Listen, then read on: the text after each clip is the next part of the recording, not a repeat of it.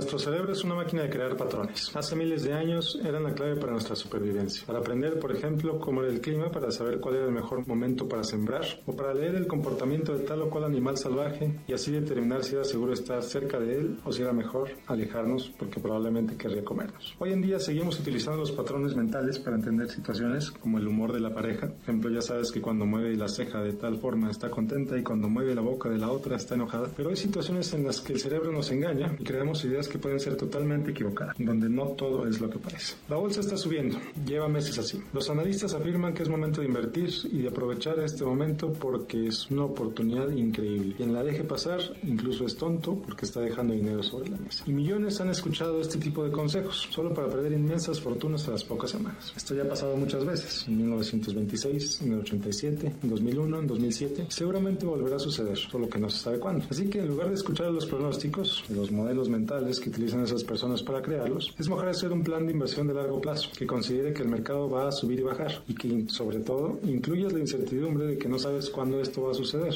que suba o que baje. Pero sin olvidar de que a la larga invertir en la bolsa es un instrumento que genera riqueza a los inversionistas que tengan la disciplina, independientemente de su tamaño. Alguien te está invitando a invertir a través de un novedoso esquema de inversión. Esa persona maneja un auto nuevo, porta un reloj finísimo y viste la ropa más elegante. Por su imagen te hace pensar de que es una persona de éxito, además de que varios de tus amigos de muchos años ya han invertido con esa persona. ¿Qué podría salir mal? Resulta que el patrón mental que creaste sobre esa persona era el equivocado. A los pocos meses te das cuenta de que toda esa ropa fina, automóviles, relojes y demás, esa persona lo compraba con el dinero de sus inversionistas y que se trataba de una pirámide en la que lo que no se lo gastaba se lo daba a otros inversionistas, como simulando rendimientos, y buscaba maneras para atraer a otros incautos. Tanto tú como casi todos tus amigos perdieron todo lo que invirtieron. ¿Qué falló? Quizás si hubieras puesto menos atención al patrón mental que creaste sobre esa persona, habrías investigado sus antecedentes, estaba propiamente autorizado a operar, etc. pocas palabras, quizá habría sido más cauteloso. Los patrones mentales pueden ser muy útiles, pero necesitamos utilizarlos de manera consciente para no caer en las trampas que nosotros mismos nos ponemos a través de ellos. Y bueno, como siempre te invito a seguirme en Facebook, en facebook.com, diagonal Miguel Gómez Consejero, y enviarme cualquier pregunta o duda o sugerencia que tengas a través de esa página. Soy Miguel Gómez, consejero financiero,